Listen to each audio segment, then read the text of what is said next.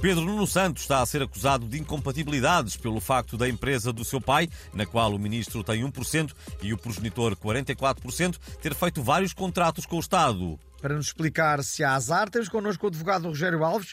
Uh, muito bom dia. Há ou não incompatibilidades? Ora bem, segundo o artigo 132 barra coisa asterisco emoji do Cocó, não há incompatibilidades, porque além do ministro só de ter 1% da empresa, 57% do, do passe do próprio Pedro Nuno Santos pertence ao agente Jorge Mendes e 32% está em nome da Fundação Berardo. Isso quer dizer que, além da empresa, o próprio Pedro Nuno Santos não pertence a Pedro Nuno Santos. Segundo o artigo 45, a linha Z do Código da Estrada, não. Como nós costumamos dizer no direito, auribus teneo lupum. Uh, e o que é que isso significa? Não interessa, nós dizemos coisas em latim para vos mostrar que vocês não percebem nada de direito. Ah, uh, ok. Muito obrigado pelos seus esclarecimentos.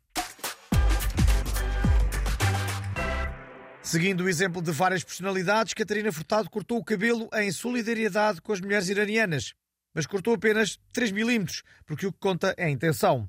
As redes sociais rebentaram de indignação, como é habitual, considerando o ridículo gesto. Mas, segundo o nosso comentador José Milhazes, será a Catarina a acabar com a guerra na Ucrânia.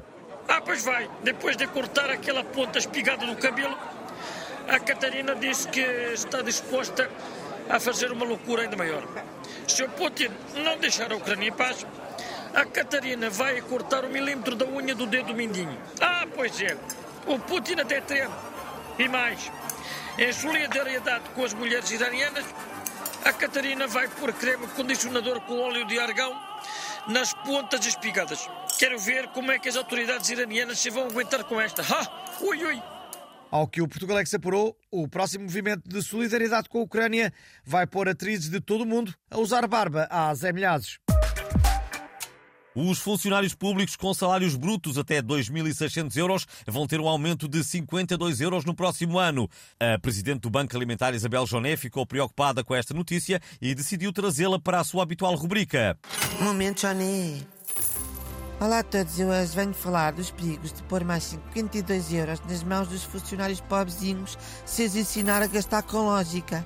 Como se sabe, o mais certo é que torrem tudo em raspadinhas ou em abacate ou mesmo em BMWs, como os Catap tinham encomendado. Ouça, os pobrezinhos não comem abacate, comem feijão de lata, de marca branca. E não andam de BMW, andam na Carris. Nunca se esqueçam disto, ok? Para a semana, de ensinar a fazer um sofá com latas vazias de atum.